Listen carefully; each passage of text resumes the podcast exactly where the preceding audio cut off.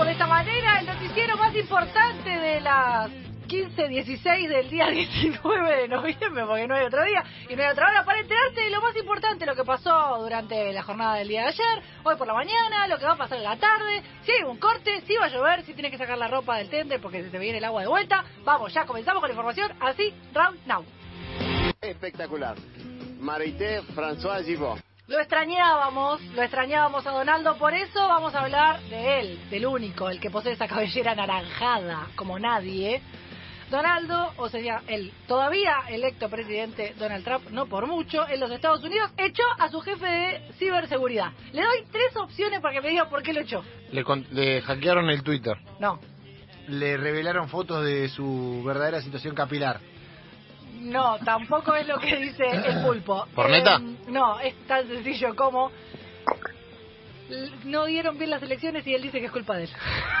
como él no ganó, la pero, culpa la pero- tiene su jefe pero no es un jefe, no es el El jefe de campaña. Donald Trump despidió abruptamente ayer a Christopher Curbs, director de la agencia federal, que avaló la fiabilidad de las elecciones del 2020. Ah, claro. Como él sigue diciendo Ah, que claro. están frauduladas, eh, perdón, que fueron fraudulentas, dijo, esto es culpa de Teñato. Hay una frase que no importa quién del fútbol argentino dijo sobre un dirigente que no importa quién es.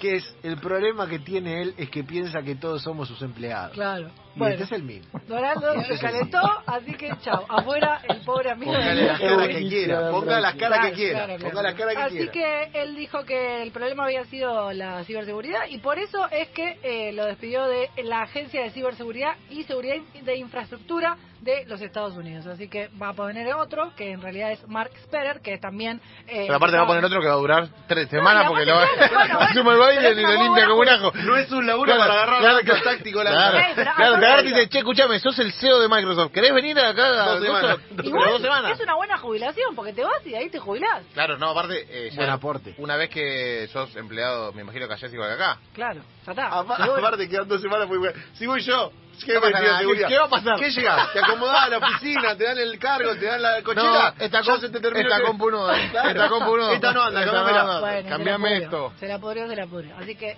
una lástima, pobre Chris, se quedó sin trabajo. Next. La política es sucia, venenosa, mala. Bueno, a ver, dos noticias. La primera tiene que ver con eh, la actividad parlamentaria, que la- de la cual seguimos hablando, porque eh, Alberto Fernández, el presidente, anunció que estamos en condiciones de que esta vez se convierta en ley el eh, aborto seguro y gratuito. Eh, la ley, de- en realidad, la ley es, va a ser de interrupción voluntaria del embarazo, así es el, el nombre correcto. Y aparentemente hay muchas chances de que finalmente eh, obtenga algún tipo de aprobación, es lo que es muy importante y es una deuda que eh, viene, viene necesitando corrección de alguna manera para que deje de haber muertes por abortos clandestinos eh, en más mujeres. Y por otro lado, Alberto Fernández también anunció que la vacuna rusa podría estar para diciembre, chicos, Ah. así que la pueden pedir para el arbolito. 3 Capaz, de diciembre, chicos, mi cumpleaños. capaz que la pueden pedir para el arbolito. Una vacuna Una para el vacuna para mi puede ser, cumpleaños. ¿eh? Yo regalé a mi amigo, a nuestro amigo Juli Pérez Regio, una antitánica. Le regaló, es verdad, puede ser la vacuna rusa.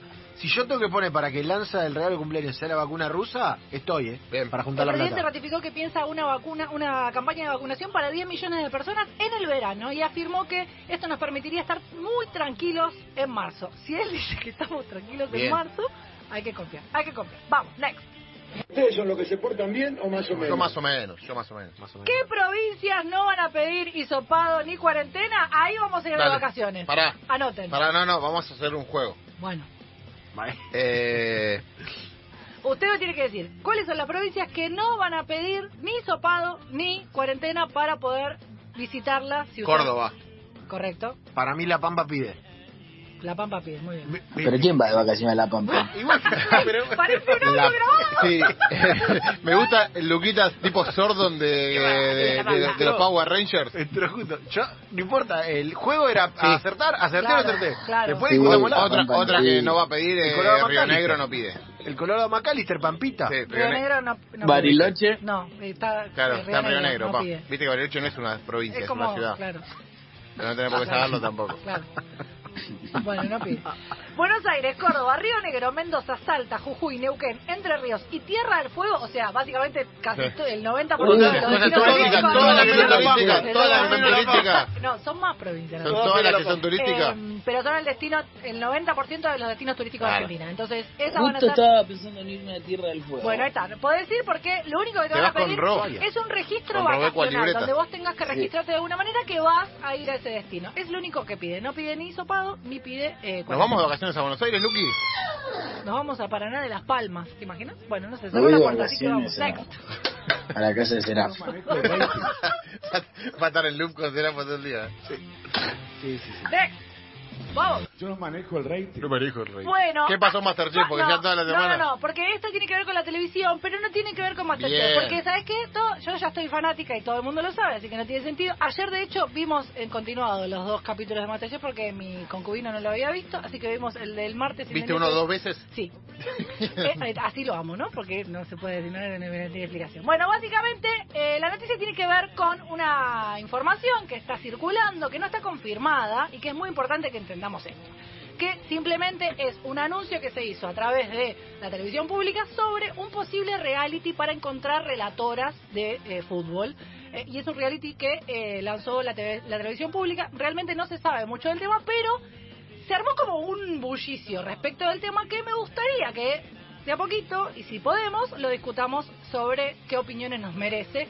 Porque primero, y es lo más importante, no se sabe mucho sobre cómo va a ser el formato, pero entiendo que si va a ser en la, la- la televisión pública, no va a ser cantante, Show, o sea, relatando claro, por no un va a ser sueño. un show. No, a ver, yo lo dije antes del aire, entonces no se obliga, a favor. Eh, incluso me sorprendieron las críticas porque entiendo de qué lugar vienen, pero visibiliza la ausencia de relatoras.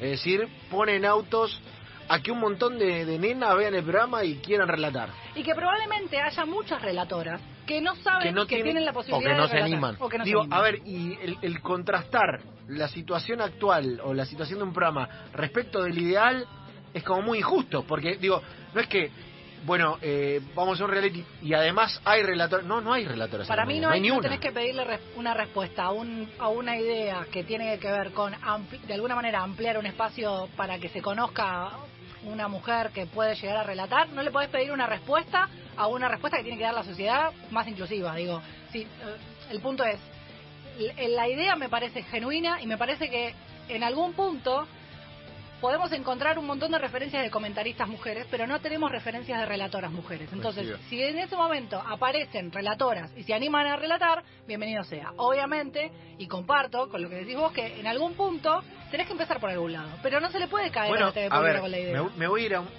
Parece que en tema de derechos siempre vamos para, para el mismo lado, pero el otro día cuando Seba Domínguez habló Sí. del tema de la homosexualidad Sí. y el tabú en el fútbol, Sí. dijo cosas dentro de su alocución que estaba claro que eh, no estaban ajustadas. Digo, es- fue un comentario en vivo, sí, que, le, sí, que le faltaba mm, eh, pulir algunas cosas de- del comentario. ¿Por qué no las marcamos? Porque ese comentario no se hace en esos ámbitos. ¿Se entiende? Porque en esos se lugares valora más. no se habla. Claro, se valora más que haya hablado Claro. que las imperfecciones de de claro, su es un mensaje. recontra detalle en el medio del fragor de que el tipo al lado del cabezón Ruggeri dijo, puso el tema arriba de la mesa. Y lo aplaudo y me encantó.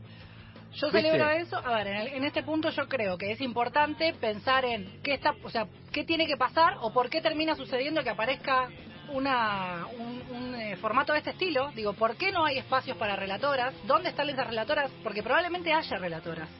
El tema es que tienen que encontrar de alguna manera un espacio para poder de- desarrollar su carrera. Claro que hay que encontrarlo, claro que tiene que ver con una cuestión de agenda y de género que está más vigente que nunca, y que hay que hacerlo y hay que construirlo desde ese lugar, con esa mirada y pensando en que no tienen que rendir examen, sino que justamente tienen que encontrar más oportunidades de trabajo. Eh, y, y una más, y una más. Eh, ocurre en los medios públicos además. ¿eh? Claro, Digo, por eso. a, mí, Claro. a mí me hubiera Sí, gustado que obvio. cuestionamiento, che, ¿y por qué los medios Es privados que- no hacen, no, no tienen ni una iniciativa Es que respecto eso, de esto? eh, digo, por eso lo, por eso lo celebro, porque estoy segura y en esto, más allá de que no tengo ni idea y no conozco el formato y no, o sea, nadie me pudo dar especificaciones respecto de cómo va a ser. Tengo claro que no va a ser relatando por un sueño. Entiendo que la televisión pública no va a ir por ese lado. Entonces me parece que gritar y, y andar eh, eh, Y la pregunta es, si fuera por ese lado, ¿cuál es el problema? me parece que en ese punto no el, el relatando por un sueño no sería bueno porque vos terminás ridiculizando en realidad y tratando como monito a una mujer que en realidad está haciendo algo que es ejercer tu profesión. Entonces, me parece que desde ese lado no estaría bueno.